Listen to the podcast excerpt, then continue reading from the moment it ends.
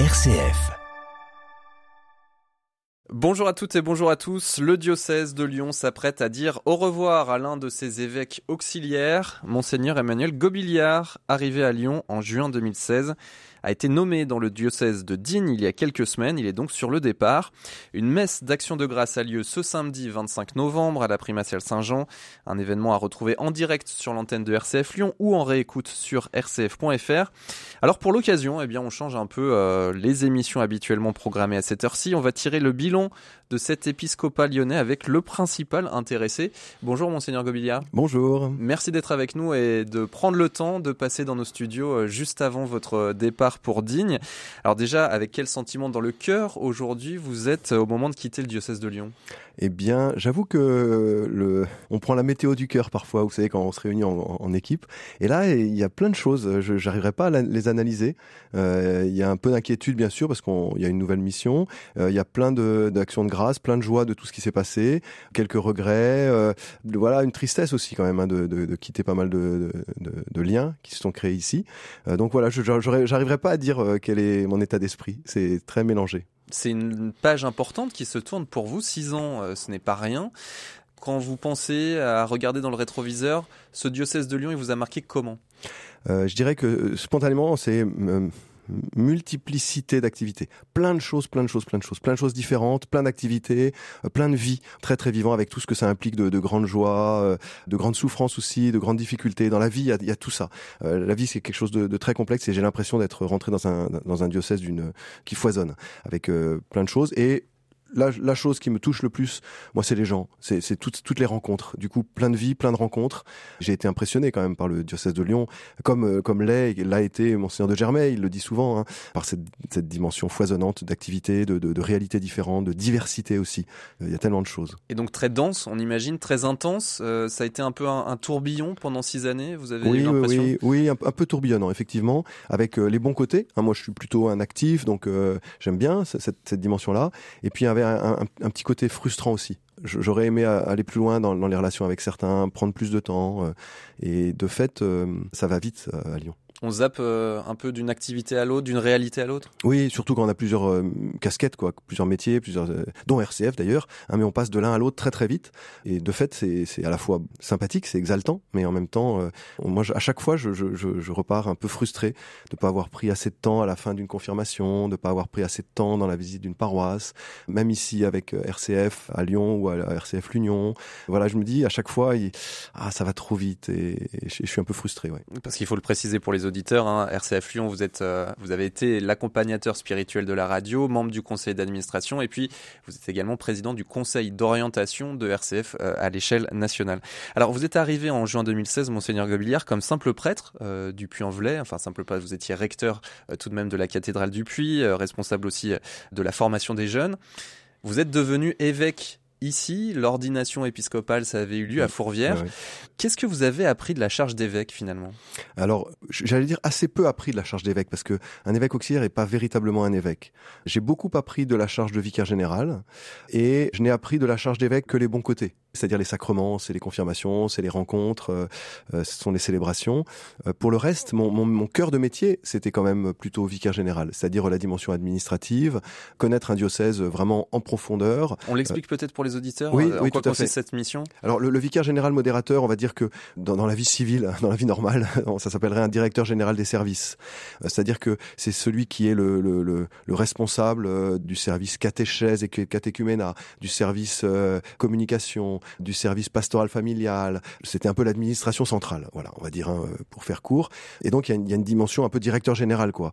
Et ça, c'est un métier que je n'avais pas appris. Hein, donc il a fallu que je me forme. J'ai même demandé à être formé. J'ai été, euh, j'ai pris des cours. Euh, j'ai été coaché dans les différents métiers que j'ai fait ici. Hein, euh, j'ai dû apprendre en fait. Et, moi j'aime bien. Alors j'aime beaucoup apprendre. J'aime beaucoup les, choses nouvelles, mais j'aime beaucoup apprendre justement. C'est je, me suis vraiment dit, je ne connais rien à tout ça. J'étais en gros euh, vicaire, curé de paroisse, responsable de la pastorale des jeunes et recteur de la cathédrale. Euh, ben euh, tout le reste, je sais pas moi, je sais pas faire. L'idée d'apprendre, l'idée d'aller au contact avec des gens qui savent, y compris dans le dans le, dans le monde non chrétien, non catholique, hein, le, fait d'apprendre ce que c'est qu'un le métier de directeur général des services, c'est c'est vrai dans, dans, dans, différentes structures. Hein, et ben ça m'a ça m'a aussi passionné, même si je me suis rendu compte que j'avais beaucoup à apprendre. Et la mission de prêtre dans tout ça Comment vous avez réussi à tenir cet équilibre entre euh, l'administratif et puis votre vocation spirituelle véritablement? Alors surtout les week-ends. Hein. C'est-à-dire qu'en gros, comme toute administration, on a les week-ends un peu libres. Et là, euh, bah, j'allais de, de, de, paroisse en paroisse, de célébration en célébration, beaucoup beaucoup de confirmations. J'ai fait un calcul que j'ai confirmé en six ans plus même que 4000 personnes surtout au moment du, du, des flottements du diocèse, avec la mise en retrait du cardinal, les confirmations, les célébrations, les ordinations diaconales. C'est tellement plein de joie, les rencontres avec les confirmants. Hein, 4000 euh, confirmations, ça veut dire 4000 rencontres avec euh, avec euh, des jeunes et des adultes. Et, ça, pour, moi, c'est là le, cœur du métier du prêtre. Et puis, et puis c'est dans la vie quotidienne. Moi, j'aime beaucoup aller au contact avec les gens, les rencontrer, ne serait-ce que dans le quartier de, de, l'archevêché, ou bien ici dans le quartier de, de, de la maison diocésaine Saint-Jean-Baptiste, les commerçants, les, les gens qui font la, la ville, quoi. Vous avez eu un drôle de job euh, en tant qu'évêque auxiliaire parce que vous avez vu trois archevêques ou trois évêques en poste, euh, puisqu'il y a eu monseigneur Barbarin, euh, vous êtes arrivé en juin 2016, on était au tout début des révélations de l'affaire Prena, en pleine crise des abus sexuels, on va y revenir dans quelques instants. Ensuite, après sa mise en retrait du cardinal Barbarin, est arrivé Monseigneur Dubost, qui n'était pas évêque ou archevêque en titre, mais qui était administrateur apostolique du diocèse. Et puis, vous avez accueilli aussi Monseigneur de Germain. Vous avez donc été le fil rouge, euh, celui qui est resté pendant toute cette période de transition. Comment vous avez euh, euh tenu ce rôle Ou qu'est-ce que vous avez appris auprès de ces trois supérieurs différents?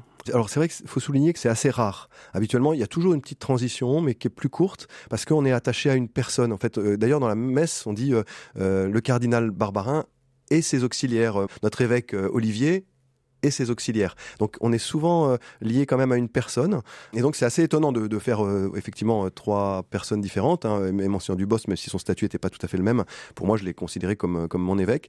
Et euh, en fait j'ai toujours été, euh, j'allais dire, très loyal. Euh, je sais pas, j'ai quelque chose dans ma, peut-être fils de militaire hein, dans ma tête qui, qui fait que je suis très loyal. Donc à, à, aucun moment je n'ai voulu ou je n'ai cherché à déployer une pastorale personnelle ou une vision personnelle de mon ministère. j'ai vraiment voulu euh, entrer dans celle de, des archevêques. Hein. Et, et, pour moi, c'est très important. L'évêque auxiliaire, il est celui qui, qui, qui quand même obéit et qui est au, service euh, d'une vision, d'une pastorale et d'une façon de faire, et, aussi d'une sensibilité. Et j'ai pas de difficulté, curieusement, à me couler dans, dans, la sensibilité de quelqu'un d'autre, euh, à, l'écouter. Et je trouve que je reçois beaucoup d'ailleurs en, faisant ça. Et, et, ces trois expériences différentes, avec trois personnalités très différentes, avec trois visions très différentes, euh, m'ont beaucoup beaucoup enrichi. Voilà. Ensuite, euh, il va falloir que je développe la mienne, hein, mais, euh, mais je pense que être à l'écoute de, de, trois personnalités tellement riches et tellement différentes, c'est aussi très, très, très beau et riche pour moi. Alors vous avez été le fil rouge, mais aussi euh, peut-être celui qui a dû rester euh, dans la tempête et faire cette transition importante parce que le dossier à la fois le plus difficile, mais sans doute également celui auquel vous avez consacré le plus de temps pendant ces six ans, c'est bien évidemment celui de la gestion de la crise des abus dans l'Église, qu'ils soient sexuels, qu'ils soient spirituels. Vous étiez arrivé donc en juin 2016, on était en plein déballage euh, de l'affaire Prena, il n'y avait pas eu encore les procès euh, du cardinal Barbarin, le procès euh, de Bernard Prena, deux moments judiciaires forts auxquels vous avez assisté en personne. Comment vous avez évolué vous-même à l'épreuve de toutes ces révélations? J'imagine que dans votre cœur d'homme, de prêtre, ça laisse des traces forcément. Mmh. Oui. Alors déjà, moi je je remercie hein, le, le, nonce de m'avoir euh, mis dans cette euh, perspective dès le début. C'est-à-dire qu'en gros, euh, c'était pas tu es nommé auxiliaire à Lyon, oups, ah désolé, il y a des affaires. Non, tu es auxiliaire à Lyon, parce qu'il y a des affaires. Et, j'ai trouvé ça très bien. Hein, on, on me piège pas. Hein, et, je dis oui, et mon oui, c'est un oui sachant que euh, la situation va être euh, va être difficile et qu'on est en plein déballage, comme vous dites, hein, de, l'affaire Prena. Donc voilà, j'étais au courant. Il a fallu m'y préparer. Il a fallu me, renseigner avant. Euh, le Puy-en-Velay, c'est un peu loin de tout, malgré tout. C'est un peu dans la dans la campagne et j'étais pas tout à fait préparé à tout cela. Mais clairement, le, on, m'a envoyé là aussi parce que j'ai fait des études dans le domaine de la, de la sexualité, aussi parce que euh, c'est vrai que le, la gestion des crises ou que, que j'ai eu à vivre différentes fois ne m'a pas euh, déstabilisé complètement. Je, je, à la limite, euh, je, je, je, suis pas mal à l'aise avec les crises. Au contraire, pour moi, la crise est liée à un, un organisme vivant. Bon, celle-là, évidemment, elle dépasse tout ce qu'on peut imaginer. Donc, j'ai été quand même bien ébranlé, bien secoué et plongé dans, dans, dans, dans la crise, alors que les autres avaient un temps d'avance. Euh, j'allais dire qu'à Lyon, euh, ils avaient déjà vécu quelques mois de cette crise-là. Moi, je suis arrivé au milieu. Euh, voilà, il a fallu écouter et puis prendre la position qui a été la mienne, hein, qu'on connaît, d'assister de, à tout, à tous les procès, euh, de rencontrer les victimes, et surtout, j'allais dire, comme je suis un, homme d'action, pour moi, écouter les victimes, c'est pas juste une attitude psychologique euh, ou spirituelle ou pastorale, c'est vraiment qu'est-ce que j'en fais, qu'est-ce que je fais avec ça, et comment on fait évoluer le, diocèse avec ces questions-là? Euh, d'où l'embauche de, de quelqu'un comme Laure Robin, d'où la construction d'un site internet de, de formation, d'où la formation des acteurs pastoraux, d'où la la, mise en place d'une procédure, d'un protocole avec le parquet. Voilà, pour moi, ce qui était très important surtout, pour pouvoir vivre ça psychologiquement hein, aussi. Hein, c'est pas que euh, des process, c'est pour le dépasser, pour le vivre psychologiquement, me mettre en action. Voilà. Ces victimes, elles vous ont profondément changé? Ah oui, c'est le contact. Moi, c'est le, le, procès euh, qui m'a vraiment changé parce que d'assister à tout, d'entendre tout, et j'ai voulu tout entendre. Ça m'a bouleversé, ça m'a, ça m'a broyé, hein, broyé vraiment, et ça m'a, ça m'a fait changer mon regard sur tout ça profondément. Et je, je pense qu'on peut pas changer d'ailleurs sans, sans ce contact avec euh, avec les victimes, qui est un contact difficile et qui est un contact euh, complexe, parce que comme tout, il faut jamais globaliser. Les victimes, ça n'existe pas en fait. C'est telle, telle, telle, telle victime. Et ce qui est dur, c'est ça justement, c'est que on aimerait globaliser ou on aimerait les mettre euh, dans, une réalité unique et c'est très différent. Euh, les sensibilités des victimes sont différentes, la façon de réagir des victimes est différente, le rapport à, l'autorité est différente, euh, les attentes, les attentes, tout est différent. Donc c'est, j'allais dire, c'est plein de victimes et c'est ça qui a été le plus difficile en fait, c'est qu'on croit comprendre en écoutant une victime et on découvre qu'on n'a rien compris. Aujourd'hui, vous allez devenir évêque de plein droit, vous ne serez plus auxiliaire. Fort de toute cette expérience, euh, vous qui avez eu à, gérer ça, euh, quelle voix vous avez envie de porter dans l'épiscopat? Parce qu'aujourd'hui, on a l'impression que ça bouge quand même très très lentement. Euh, encore une fois, l'Assemblée des évêques de France qui a eu début octobre, avec les révélations de l'affaire Sentier, Ricard, Gralet, on a l'impression que on s'en sort pas. Alors déjà, j'allais dire, c'est une voix que je porte déjà en faisant partie du groupe de travail numéro 1 de la SIAZ. Hein, vous savez qu'il y, a neuf groupes de travail et le, groupe de travail numéro un, c'est les bonnes pratiques. Et ce que j'ai envie de, porter, c'est la dimension professionnelle.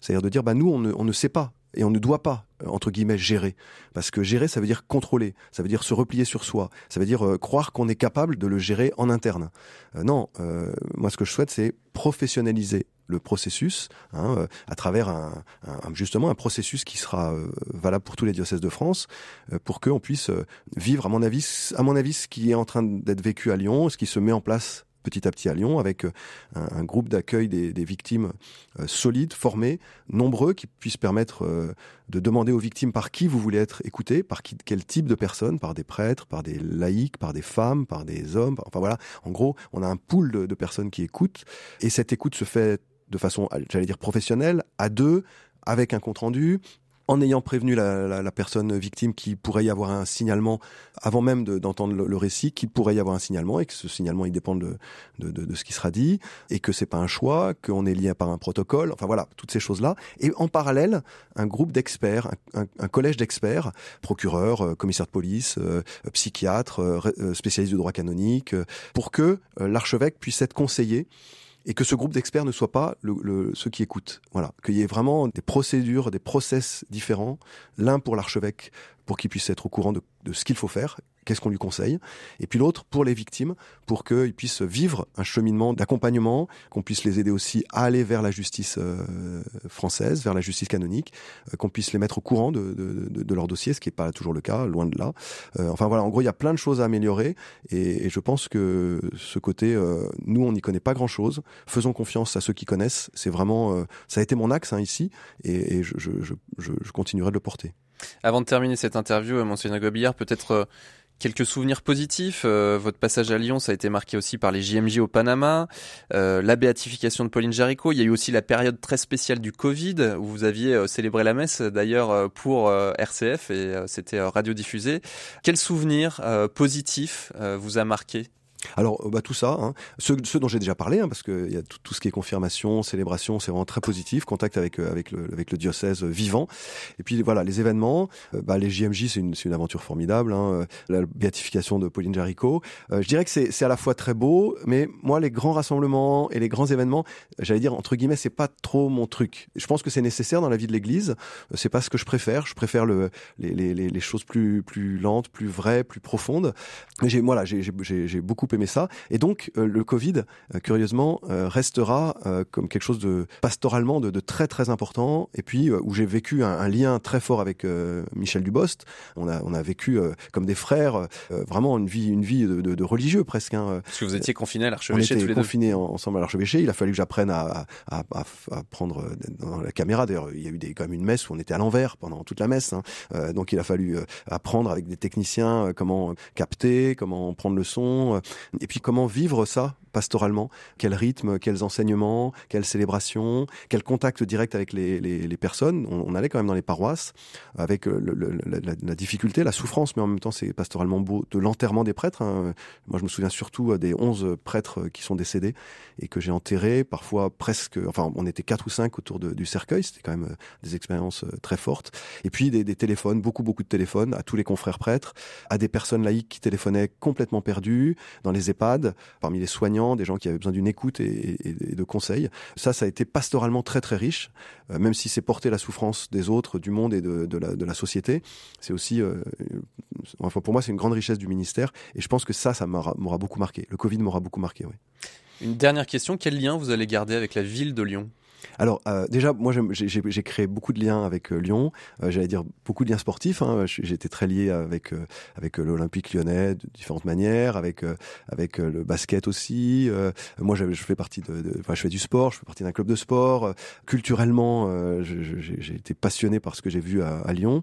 Et alors, je vais garder RCF, hein, l'union de RCF, donc ça me donnera l'occasion de revenir. Et puis j'ai plein d'amis, donc ayant des amis, si je dois aller à Paris pour aller à la, à la conférence des évêques de France, je serais heureux de, de m'arrêter à Lyon. Voilà, ça fait le TGV peut s'arrêter, c'est bien.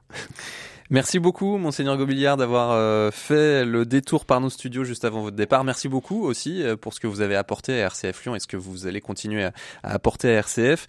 Votre messe d'installation à la cathédrale de Ligne, ce sera le dimanche 11 décembre. On vous souhaite donc une belle page dans ces Alpes de Haute-Provence que vous allez euh, apprendre à connaître, une nouvelle étape dans votre vie et puis on aura bien sûr l'occasion de vous retrouver de temps en temps, on l'espère souvent sur l'antenne de RCF. Bon vent à vous. Merci, merci, merci aussi personnellement à, à, à toi, Jean-Baptiste, hein. et puis RCF Lyon pour euh, tout ce que vous m'avez fait vivre. C'était une belle aventure.